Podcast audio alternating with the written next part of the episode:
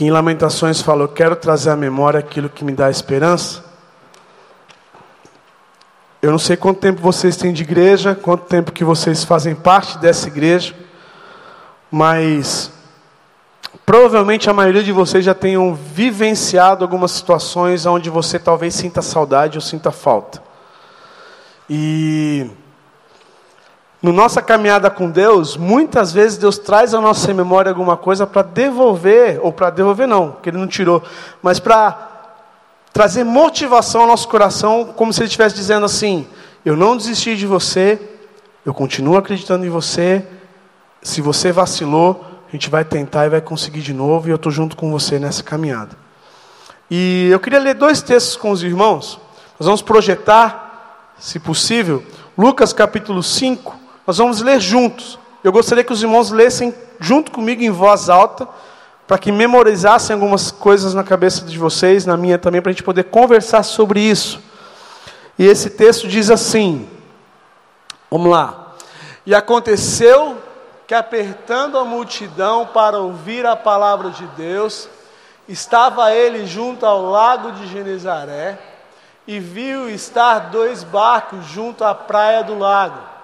E os pecadores haviam descido deles estavam lavando as redes, e entrando num dos barcos, que era de Simão, pediu-lhe que o afastasse em pouca terra, e assentando-se ensinava do barco a multidão.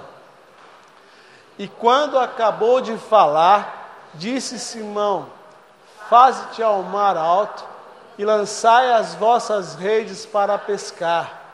E respondendo Simão, disse-lhe: Mestre, havendo trabalhado toda a noite, nada apanhamos, mas sobre a tua palavra lançarei a rede. E fazendo assim, colheram uma grande quantidade de peixes, e rompiam-se-lhe as redes. E fizeram sinal aos companheiros que estavam no outro lado, para que os fossem ajudar. E foram e encheram ambos os barcos de maneira tal que quase iam a pique. E vendo isso, Simão Pedro postou-se aos pés de Jesus, dizendo: Senhor, ausenta-te de mim, que sou um homem pecador, pois que o espanto se dependerá dele, de todos os que eles estavam, por causa da pesca de peixe que haviam feito e de igual modo também de Tiago e João, filhos de Zebedeu, que eram companheiros de Simão, e disse Jesus a Simão: Não temas, de agora em diante serás pescador de homens. E levando os barcos para a terra, deixaram tudo e o seguiram. Amém. Esse texto me chama um pouco a atenção, dentro de uma história que eu ouvi uma vez, sobre como Jesus, ele, na realidade, escolheu os seus discípulos, ou como as crianças nessa época, ou os adolescentes nessa época de Jesus, como eles viviam. Essa explicação ela rodou em várias igrejas, e alguns pastores explicaram ela, isso marcou muito a minha vida. Depois que eu ouvi essa explicação, que eu quero compartilhar com vocês. No contexto judaico, a criança, quando ela tem mais ou menos 5, 6 anos de idade, ela é levada até o templo para ela aprender com os mestres e com o rabino sobre a palavra de Deus. E dos seus 5 até 10, 11 anos, essas crianças, elas decoram os cinco primeiros livros da Bíblia, que é Gênesis, Êxodo, Levíticos, Números e Deuteronômio. Quando a criança ela tem mais ou menos essa idade de 10, 11 anos, ela sabe de cor tudo isso. Alguém já decorou Gênesis? Difícil, né? Mas eles decoram e eles aprendem todo esse contexto. Quando eles têm mais ou menos essa idade, que eles passaram por todo esse processo de aprendizagem, os mestres, os rabinos chamam a esses jovens, essas crianças, esses pré-adolescentes, e começam a questionar e a perguntar sobre esse período de ensinamento deles. Os mais estudiosos, os mais espertos, os mestres falam assim: vocês continuam com a gente, nós vamos dar sequência ao nosso ensinamento. Os menos espertos, ou os que não deram muito certo nessa turma, eles falam assim: você não vai continuar com a gente, o que, que seu pai faz? Ah, meu pai ele é agricultor. Então você vai voltar para sua casa, você vai se juntar à sua família, você vai dar sequência à profissão do seu pai. Com a gente você não vai continuar por enquanto, mas não esquece dos ensinamentos que você aprendeu, mas de agora em diante você volta para sua casa e vai dar sequência à profissão da sua família. Então esses menos inteligentes, eles voltam para casa e vão ajudar o pai na família dele. Quando eles têm mais ou menos 11, 12 anos, eles voltam para estudar com esses mestres, esses rabinos, e ficam com eles até os 15 anos de idade para declarar o restante do Antigo Testamento. Então eles aprendem todo o restante da palavra de Deus, sobre toda a história, tudo o que aconteceu, então eles aprendem isso. E durante todo esse processo de aprendizado, os mestres e os rabinos o tempo todo ficam questionando se eles aprenderam, se eles decoraram, como que é a vida dele. Tanto que a Bíblia não é especificamente clara nessa situação, mas Jesus, a gente vê que num determinado momento eles estavam no templo sendo questionado pelos mestres e rabinos. Ele era muito inteligente, tanto que eles ficavam perguntando e Jesus ficava ali respondendo as coisas. Por quê? Jesus, provavelmente, por ser uma criança normal, fazer parte de uma família tradicional, ele também passou por todo esse processo de aprendizado. Jesus passou por esse contexto. Quando a criança ou adolescente chega a 15 anos, os mestres fazem todas as perguntas de novo, e aqueles que passaram vão dar sequência aos estudos, e o que não passaram, a mesma pergunta: o que, que seu pai faz? O que, que a sua família vive do quê? A minha família é, sei lá, açougueiro, carpinteiro e tantas outras profissões. Então você vai voltar para sua casa, você vai dar sequência à profissão da sua família, mas não esquece dos ensinamentos que você aprendeu até agora. Os que passaram nessa prova de 15 anos, eles voltam para casa e cabe à família, o pai e a mãe, escolher um mestre ou um rabino da cidade, bater na porta desse camarada e falar: Mestre, nós gostamos e crescemos com os seus ensinamentos. É possível que o nosso filho passe a caminhar contigo a partir de agora para que ele aprenda com o Senhor cada vez mais? O mestre vai questionar de novo, vai fazer as perguntas, vai ver se realmente esse menino é muito inteligente para dar sequência aos ensinamentos. Aí o mestre vai falar: Olha, tudo bem, eu continuo com ele daqui para frente. E esse menino passa a conviver e a morar com esse mestre durante 15 anos, até os seus 30 anos de idade. Aonde ele vai aprender todos os passos desse mestre, desse rabino, aprender a como ele anda, como ele convive, como ele se relaciona, o que, que ele ensina, como ele come, o que, que ele come. E até no ensino judaico é como se esse discípulo passasse a comer poeira do mestre, porque o mestre sempre vai à frente e o discípulo atrás, e ele segue esse mestre o tempo todo. E com 30 anos de idade, o mestre fala para ele se ele é capaz e apto para ser mestre e rabino também. Com quantos anos Jesus começou o ministério? Com 30 anos. Então, provavelmente existe uma possibilidade de que Jesus passou por todo esse processo. Por isso que quando os discípulos encontram Jesus, eles reconhecem que ele era mestre e rabino, se relaciona a Senhor, a mestre. Não era qualquer pessoa que era mestre. E Jesus não é porque ele era bonitinho e vestia uma faixa vermelha no corpo dele e identificava, aquele é Jesus, ele é mestre. Não. As pessoas identificaram Jesus como mestre porque realmente ele era mestre. Ele passou por esse processo de aprendizado. Quando Jesus encontra os discípulos nessa situação, o que, que esses caras estavam fazendo? Pescando. Se eles estavam pescando, isso significa que estavam dando sequência à profissão da família.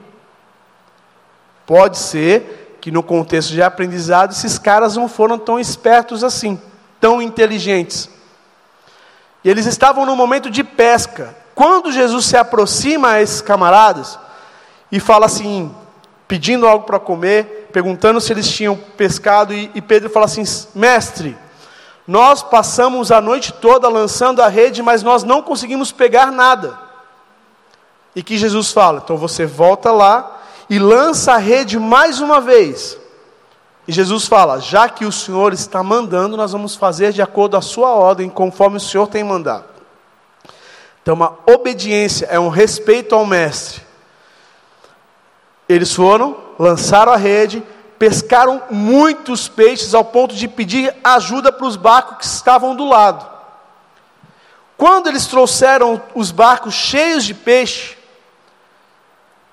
quando fizeram a maior pesca da vida deles, que talvez essa pesca traria sustento financeiro por muitos e muitos meses para a família, Jesus nessa hora e fala assim: "E aí, camarada, provou da do milagre? Você viu como que as coisas acontecem? A melhor pesca, dá para você se sustentar a partir daí agora?" a gente viu. Então agora é o seguinte: vocês largam tudo que vocês pescaram e vocês vão me seguir, porque eu vou fazer vocês pescadores de homem. A maior provisão financeira da vida deles surgiu nos olhos deles para que eles trouxessem sustento, talvez para toda a aldeia que eles moravam. De repente Jesus fala assim: ó, se vocês quiserem continuar vendo o que vocês viram, me segue e deixa tudo aí. Se é fácil ou é difícil? Se abrir mão de todo o sustento, talvez almejado por meses, de repente vir tudo num dia só. Aí Jesus fala, então me segue. E a diferença nesse contexto é que normalmente a família bate na porta dos mestres e fala assim: Nós estamos apresentando o nosso filho, o senhor quer ficar com eles? Jesus fez o contrário, pegou os caras que não deu certo, que não passaram por esse processo de ensinamento, e falou assim: Olha, se vocês quiserem, eu posso caminhar com vocês, eu estou disposto a discipular vocês. Vamos caminhar junto? Imagina para o adolescente, que a gente sempre olha para Pedro, Tiago e João, aqueles caras barbudos, carecas, nada contra barbudo, careca, mas sempre, eu sou da época do flanelógrafo. Lembra? Toda vez que mostrava Pedro, Tiago e João, aqueles caras gordinhos, barbudos, carecas, com cara de monge, né? De freio, mas na realidade, na história, eles eram jovens adolescentes, tinham seus 15, 17, 18 anos. Quando Jesus aparece com essa proposta de uma nova vida, tipo, chegou a oportunidade para mim, ninguém me quis. Agora um mestre me chama para caminhar com ele. Então a Bíblia fala que imediatamente eles largaram tudo que eles tiveram pescado para seguir o mestre, uma nova chance, uma nova oportunidade. Depois dessa experiência, eles começaram a caminhar com Jesus e começaram a ver tudo que Jesus fazia. Todos os lugares, todos os milagres, todo o aprendizado, o tempo todo eles ouviam Jesus e caminhavam e tentavam copiar Jesus em tudo. Só que o que acontece? Cada um tem sempre temperamento. Tem o um discípulo bonzinho, o discípulo nervoso, o cara que sempre dá trabalho. Igreja, lembra um pouco igreja, não lembra?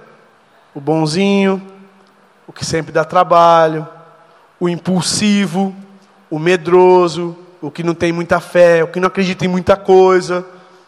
Meio contexto que a gente conhece. E todos os discípulos começaram a participar desse contexto todo. E Jesus, entre os discípulos, ele tinha três caras que, eles curti, que ele curtia estar. É aquele cara que, se Jesus tivesse um momento de fazer um churrasco, e não cabia todo mundo na casa dele, ele ia falar: Pedro, chama Tiago e João, chega aí.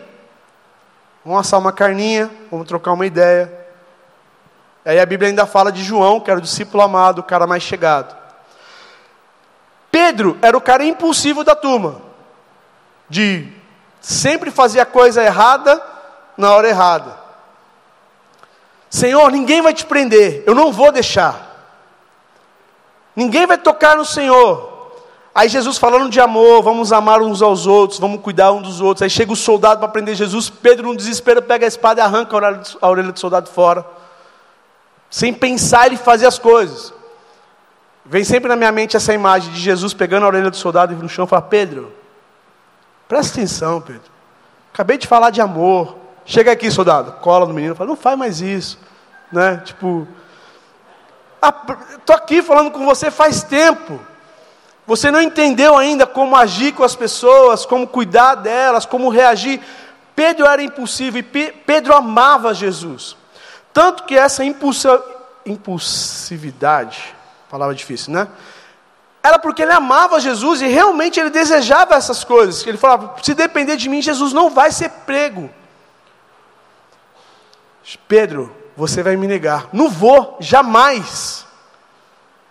Porque eu te amo, isso não vai acontecer, pode ficar sossegado, Jesus. Aí acontece que Jesus ele é pego, ele é preso, e o que acontece com Pedro? Toda aquela coragem, aquele homem que faz sem pensar coisa, nas coisas, some. Aí Jesus sendo levado com a cruz, os discípulos sumiram, Pedro observando de longe. Tem uma cena, acho que daquele filme A Paixão de Cristo, do.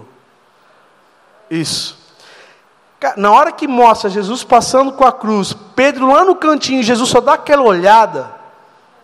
Imagina o que, que passou no coração de Pedro. Eu traí o meu melhor amigo. O cara que lá na pescaria lá atrás me escolheu e pediu para eu seguir. E eu não fui homem o suficiente para dar para falar o que eu prometi. Não é ruim quando você, alguém confia em você e você dá essas vaciladas e você fala assim: eu não fiz o que eu falei que faria, eu traí a confiança da pessoa que eu mais gosto, ou essa pessoa, os meus pais ou os meus filhos não acreditam mais em mim porque eu falhei. Aquela sensação tipo, eu não tenho mais perdão, não tem mais jeito, acabou para mim.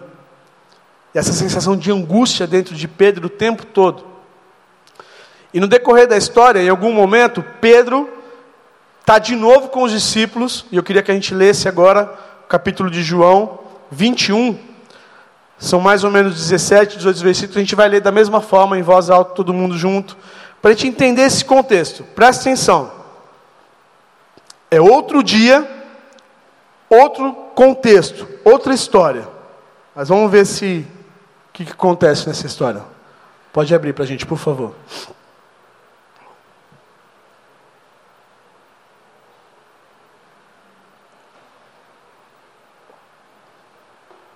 Vamos lá? Depois disso, Jesus apareceu novamente aos seus discípulos à margem do mar de Tiberíades.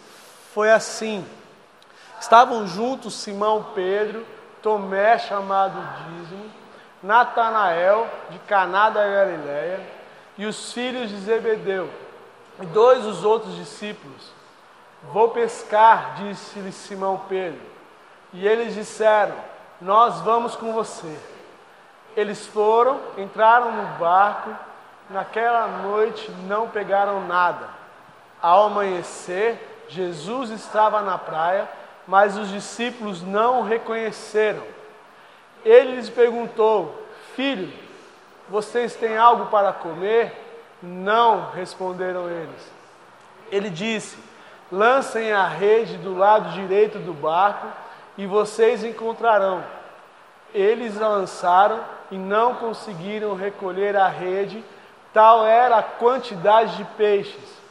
O discípulo a quem Jesus amava disse a Pedro: É o Senhor. Simão Pedro, ouvindo dizer isso, vestiu a capa, pois a havia tirado, e lançou-se ao mar. Os outros discípulos vieram no barco arrastando a rede cheia de peixe, pois estavam apenas a cerca de 90 metros da praia. Quando descandaram, vieram ali uma fogueira, peixe sobre a brasa e um pouco de pão. E disse Jesus: Tragam alguns dos peixes que acabaram de pescar. Simão Pedro entrou no barco e arrastou a rede para a praia estava cheia, tinha 153 grandes peixes, embora houvessem tantos peixes. Só um minuto, já a gente volta. Lembra do eu quero trazer à memória aquilo que te traz esperança? Jesus apareceu para esses caras da mesma forma que a primeira vez. Do mesmo jeito. Chegaram, eles não reconheceram que era Jesus, e Jesus faz a mesma coisa. Na hora que João ele olha e fala assim: Pedro é o mestre, é o Senhor. O coração de Pedro devia ter borbulhado aquele frio na barriga, tipo assim, agora acabou. Tipo, ele vai falar tudo na minha cara jogar tudo e falar: Você me enganou, você é um traidor, você não fez o que você prometeu, você me deixou sozinho no meu pior momento. Então, isso tudo passando na mente dele. Tanto que o desespero foi tanto que fala que imediatamente, quando ele reconheceu que era Jesus, ele se vestiu e foi a nado até a praia, porque ele queria encontrar Jesus antes de todo mundo, porque ele queria saber o que Jesus estava pensando sobre ele. E fala que ele foi até a praia, encontrou Jesus, e o que Jesus fez? Nada, fez um churrasco né, de peixe silêncio. E Jesus, talvez os outros discípulos falaram assim: agora dançamos. Agora a gente vai ouvir aquele sermão. Agora ele vai acabar com a gente. Agora ele vai falar: vocês não servem mais, eu vou procurar outros caras que vocês não são aqueles caras que eu achei que vocês eram. E na cabeça de Pedro o tempo todo pensando: eu não, não podia ter feito aquilo, eu traí o meu melhor amigo, eu enganei ele, e ele está fazendo tudo de novo, igualzinho da primeira vez, do mesmo jeito, para lembrar: tipo, olha, lembra quando eu te escolhi a primeira vez? Você está vendo o que eu sou capaz de fazer e mesmo assim você me negou? Então, assim, eu não sei como que estava a cabeça de Pedro, mas o tempo todo provavelmente pensando: agora ele vai falar tudo que está trancado no coração, na garganta de Jesus, ele vai jogar tudo isso na minha cara. Vamos continuar. Jesus lhe disse: Venham comer. Nenhum dos discípulos tinham coragem de lhe perguntar: Quem és tu? Sabiam que era o Senhor. Jesus aproximou-se, tomou o pão e deu a eles, fazendo o mesmo com o peixe. Esta foi a terceira vez que Jesus apareceu aos discípulos, depois que ressuscitou dos mortos. Depois comerem, Jesus perguntou a Simão Pedro: Simão, filho de João, você me ama? Disse ele: Sim, Senhor, tu sabes que eu te amo. Disse Jesus: Cuide dos meus cordeiros. Novamente Jesus disse: Simão, filho de João, você realmente me ama? Ele respondeu: Sim, Senhor, tu sabes que eu te amo. Disse Jesus: pastorei as minhas ovelhas. Pela terceira vez ele disse: Simão, filho de João, você me ama? Pedro ficou magoado com Jesus, perguntado pela terceira vez: Você me ama? E ele disse: Senhor, tu sabes todas as coisas, tu sabes que eu te amo. Disse-lhe Jesus: Cuida das minhas ovelhas. Vamos parar aí. Comendo um churrasco, peixe com vinho, ambiente agradável, uma fogueirinha no meio. De repente, Jesus quebra o silêncio e fala: Pedro, hum, já pensou? Tudo aquilo na tua cabeça, de repente você ouve o seu nome. Aí todo mundo fala assim: Agora, Pedro, você vai ouvir o que você tinha que ouvir. Ele fala: Sim, Senhor. E a primeira pergunta de Jesus é assim: Cara, Jesus também, às vezes, ele pegava pesado, né? Tipo assim, em vez de devagarzinho, com calma, ele já vem assim, na, na lata. Pedro, você me ama? Senhor, eu te amo. Pedro, mas você me ama mesmo? Sim, Senhor, tu sabes que eu te amo. Silêncio. Pedro, é como se eu estivesse falando assim: eu vou perguntar mais uma vez. Você me ama? Aí que o texto fala que Pedro, triste, magoado pela pergunta repetitiva, ele fala: Senhor, o Senhor conhece todas as coisas, o Senhor conhece meu coração, o Senhor sabe o que eu senti quando eu disse que ninguém ia te prender, o Senhor sabe o que eu estava querendo dizer e fazer quando eu peguei e arranquei a orelha do soldado fora. O Senhor sabe que todo o tempo eu caminhei com o Senhor porque eu acredito no seu trabalho, no seu ministério. O Senhor sabe que quando eu fugi eu me senti mal. O Senhor sabe que eu te neguei e isso me trouxe uma angústia profunda, porque eu não queria ter feito o que eu fiz. O Senhor conhece meu coração e o Senhor sabe que o que eu estou falando é verdade. O Senhor sabe que eu te amo. E Jesus fala assim: Pedro, eu não desisti de você por causa disso. Não importa o que você fez, eu acredito naquele Pedro que eu chamei a primeira vez. E é esse Pedro que eu chamei pela primeira vez, é o mesmo que está aqui na minha frente. Então, a partir de agora, cuida das minhas ovelhas. Eu não desisti de você. Eu não me cansei de você. Você é o mesmo que eu confio desde a primeira vez que eu te trouxe para caminhar comigo. E quando eu falo de trazer à memória aquilo que traz esperança, muitas vezes, dentro do nosso contexto igreja, às vezes a gente se frustra. Às vezes a gente se decepciona, pode ser com liderança, com ministérios, ou com até a nossa vida mesmo, porque a gente não consegue cumprir sempre o que a gente promete para Jesus. Aquela sensação de pedir perdão pelo mesmo pecado que comete o tempo todo e não consegue mudar a nossa situação. Sensação de vergonha, tipo, eu não consigo nem pedir perdão mais por isso, porque Deus sabe que eu vou fazer de novo, eu não consigo me livrar disso. Mas Jesus o tempo todo está trazendo nossa memória quando nós nos encontramos com Jesus. A primeira música que nós ouvimos quando nós falamos, Jesus, eis-me aqui. A primeira historinha na escola bíblica dominical, ou o primeiro culto que eu fui fazer parte, a palavra que mudou a minha história, sempre eu me lembro. Eu, no meu caso, sempre me lembrava da minha avó lavando louça, cantando esses hinos, sou feliz com Jesus, meu Senhor.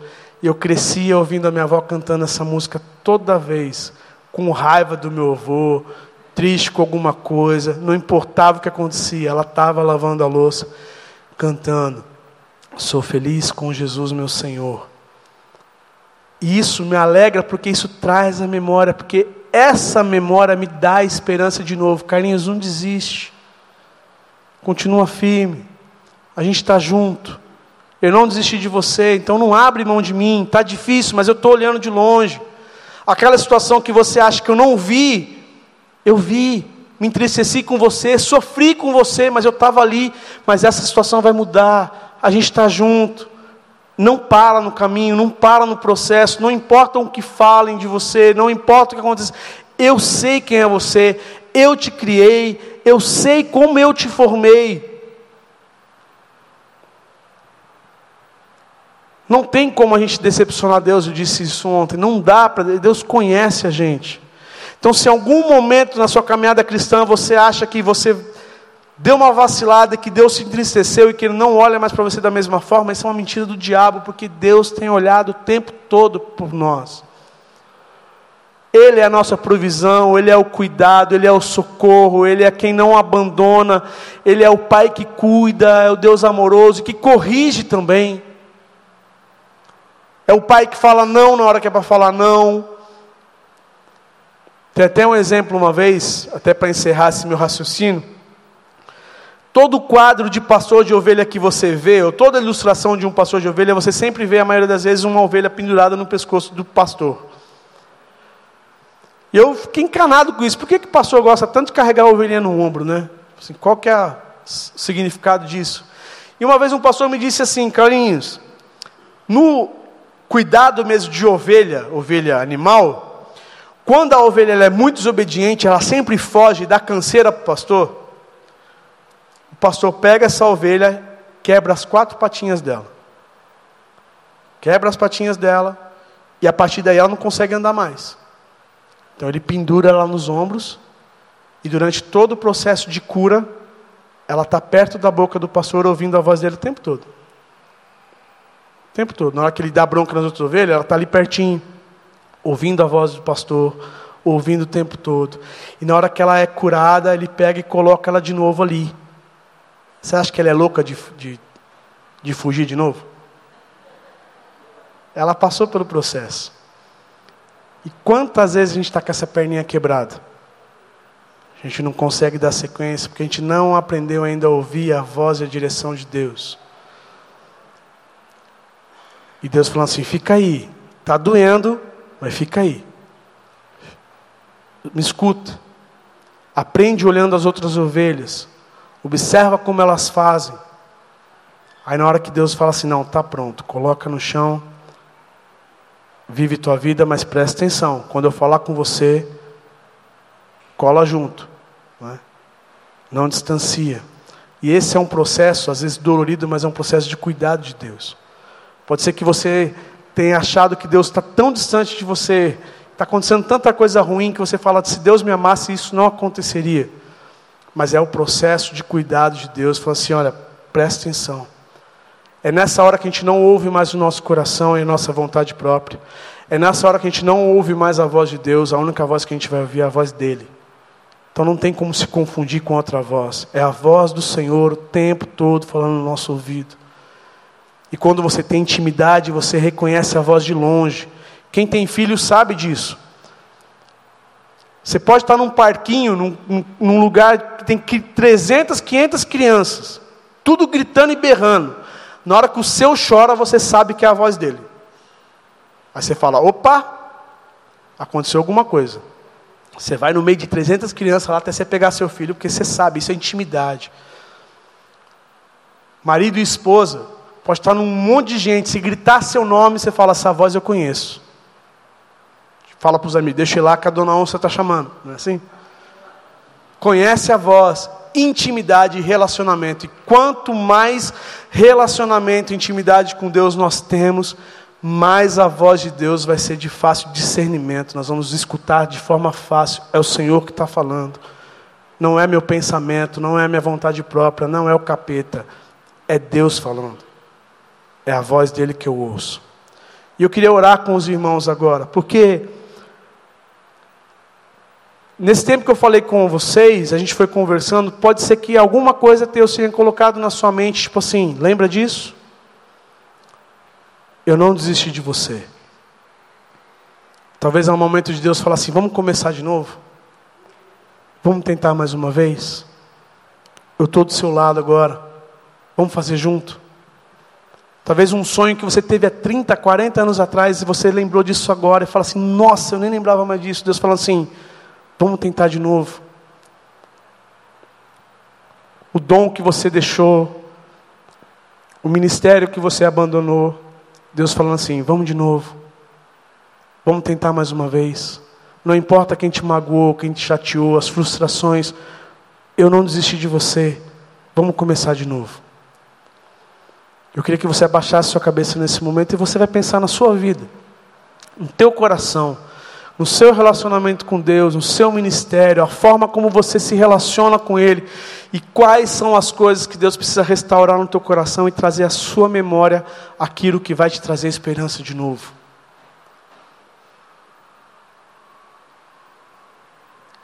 Deixa Deus falar com você agora.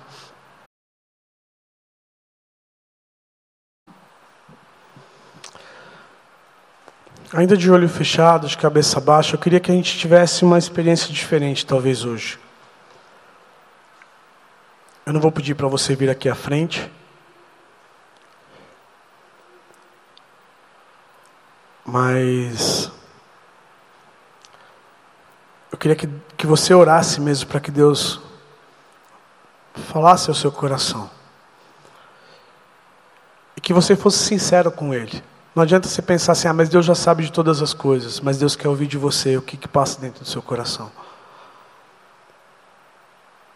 Jesus sabia que os discípulos não tinham pescado nada. Ele sabia que a rede onde eles colocaram não pescou nada. Mas Jesus sempre pergunta: Você fez? Você quer fazer de novo? Vamos fazer mais uma vez? Agora vai dar certo.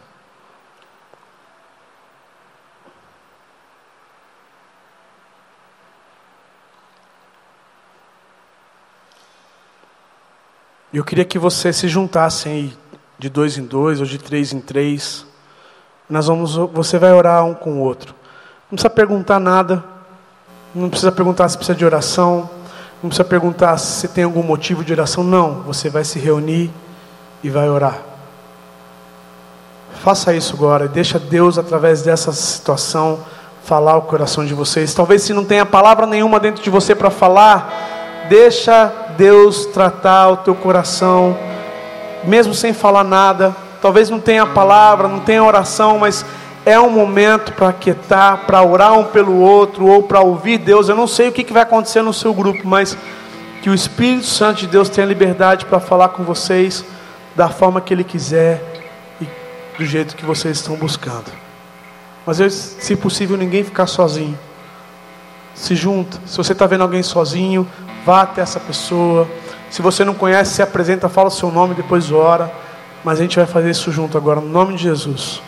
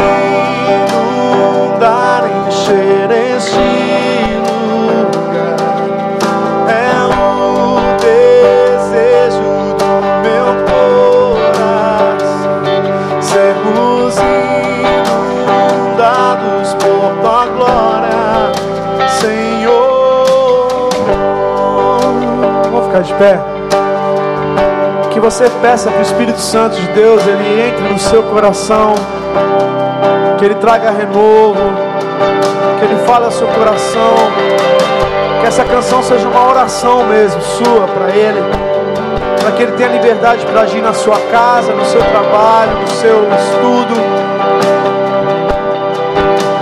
Não há nada?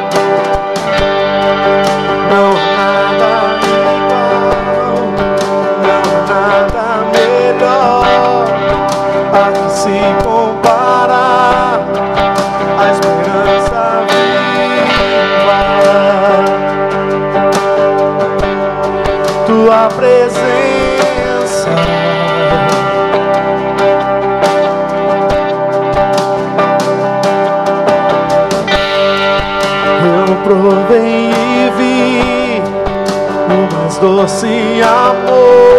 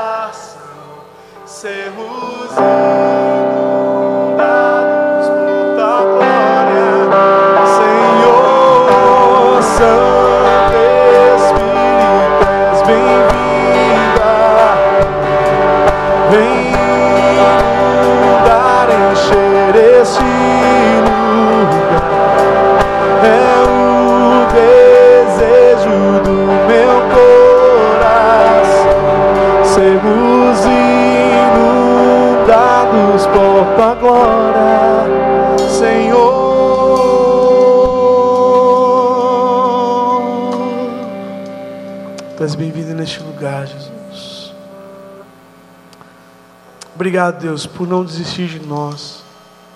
Obrigado pelo teu amor, pelo teu cuidado, Deus. Que possamos ter experiências novas com o Senhor, Deus, não simplesmente um cristianismo barato, mas vida mesmo com o Senhor. Que possamos refletir mesmo a luz do Senhor para outras pessoas. Venha o teu reino, Pai, sobre nós. Muito obrigado, Deus, por este domingo. Possamos continuar num dia abençoado como este. Deus abençoe cada casa, cada família. Abençoe essa igreja, os pastores, a liderança. Obrigado, Deus. Obrigado porque aqui dentro existe um Deus que é vivo, um Deus maravilhoso, Deus em quem a gente confia. No nome de Jesus. Amém.